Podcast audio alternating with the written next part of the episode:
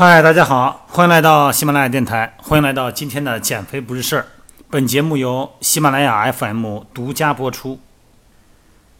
我的蜻蜓私教会所呢，在北京的地坛体育馆。那么这里边呢，有击剑馆，有保龄球馆，有羽毛球馆啊，还有游泳馆。那么这里边呢，会每天都会来很多青少年的小朋友。那么家长呢，带他们来。学一些技能啊，做一些青少年在暑期能做的一些体育运动，来弥补呢在上学期间运动的不足哈。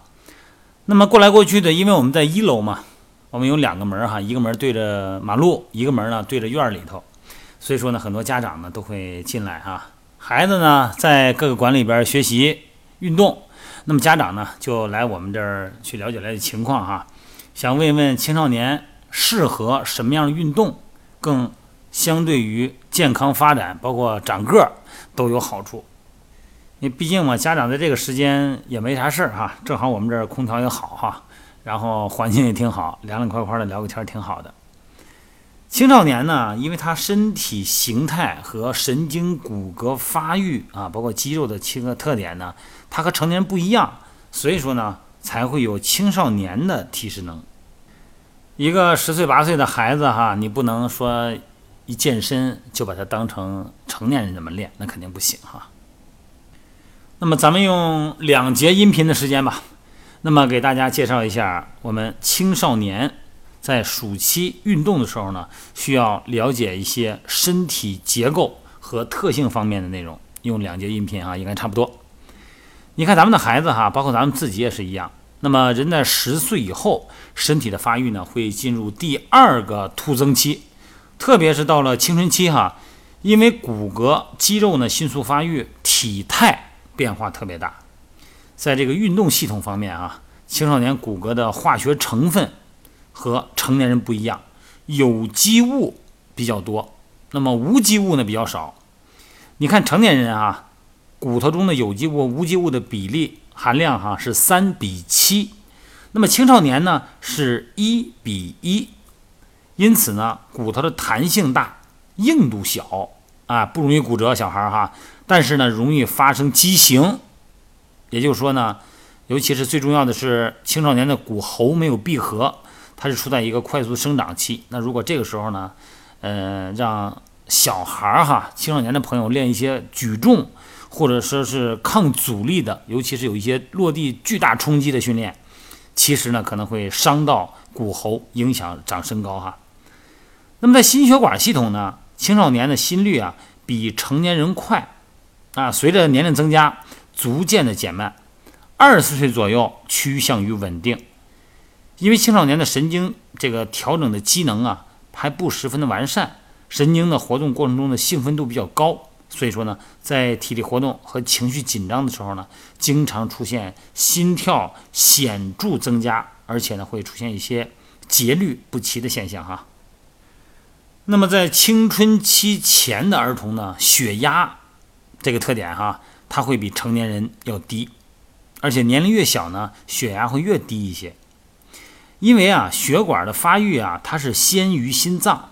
啊，年龄越小呢，血管的发育超过了心脏发育的程度就越大。所以说呢，血管内的阻力，你想横截面粗了吧，阻力就越小。那么青春期以后呢，青少年的心脏发育呢，它就整个超过了血管的发育，血压呢随之升高。那么这个时候呢，是收缩压哈特别明显。青少年的肺活量比较小哈。呼吸的频率呢比较快，那么随着年龄增长呢，呼吸频率呢逐渐减慢，肺活量呢逐渐增加。练肺活量的方式是什么呢？那肯定是水平体位的运动。你看游泳，哎，它就可以增加肺活量，非常明显哈。一个职业运动员的游泳的运动员的肺活量呢，是咱们普通人哈，普通人是三千五百毫升左右，人家呢是七千。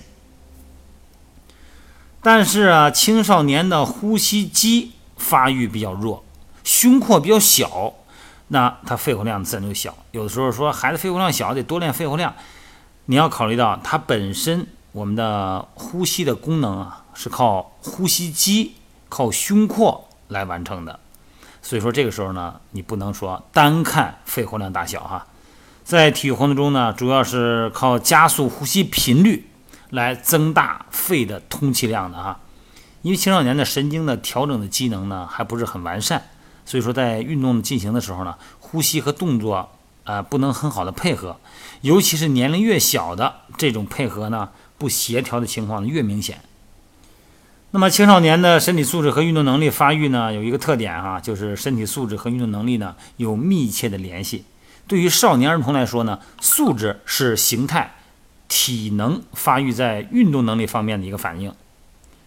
那么素质和运动能力的发展呢，也受形态和机能发育的制约。咱们就说这速度吧，少年儿童的速度发展呢，有明显的年龄和性别的发育特点。你看，那个男生在十九岁，女生在十三岁之前，速度呢是随着年龄增加而提高。那么速度发育的高峰年龄呢，男孩呢在二十到二十二，二十三岁以后呢就开始缓慢了。那么女孩呢，是在十四到十七啊，出现一个第一个缓慢的倒波峰，到了二十一到二十二呢，又出现了第二个缓慢的倒波峰。在力量方面啊，力量发育和肌肉的生长有密切关系啊。少年儿童的力量发育特点呢，是男生在十六岁以前随年龄增加逐渐增加，十六岁以后呢开始缓慢下降，二十到二十三岁达到高峰以后呢，又随着年龄增长而减慢。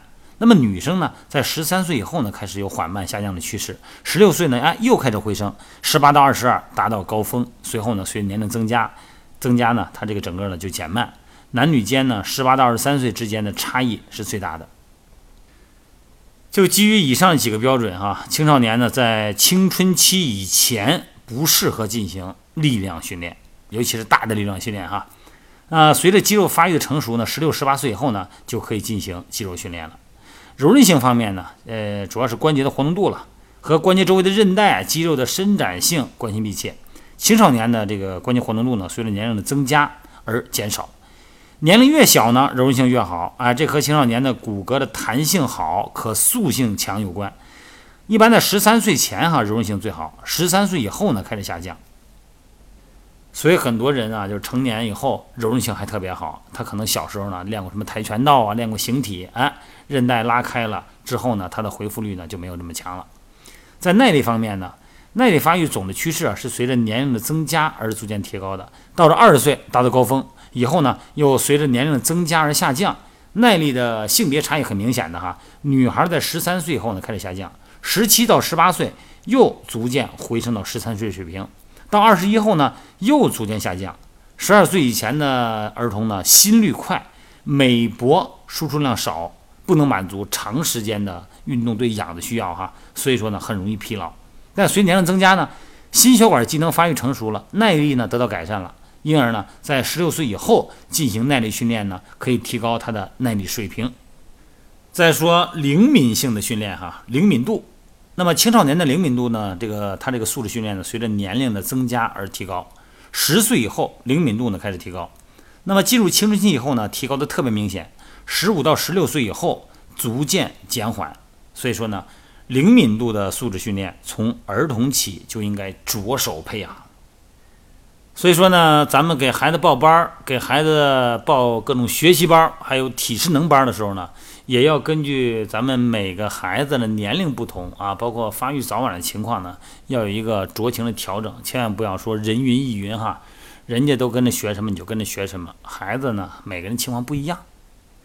好了，这节呢就聊到这儿哈，希望呢让我们的孩子们有一个非常快乐的暑假。我真的希望家长们抽点时间哈，带着孩子呀出去玩一玩，看一看咱们中国的高山大海。啊，上世界呢也都走走看一看啊，长长见识，读万卷书，行千里路。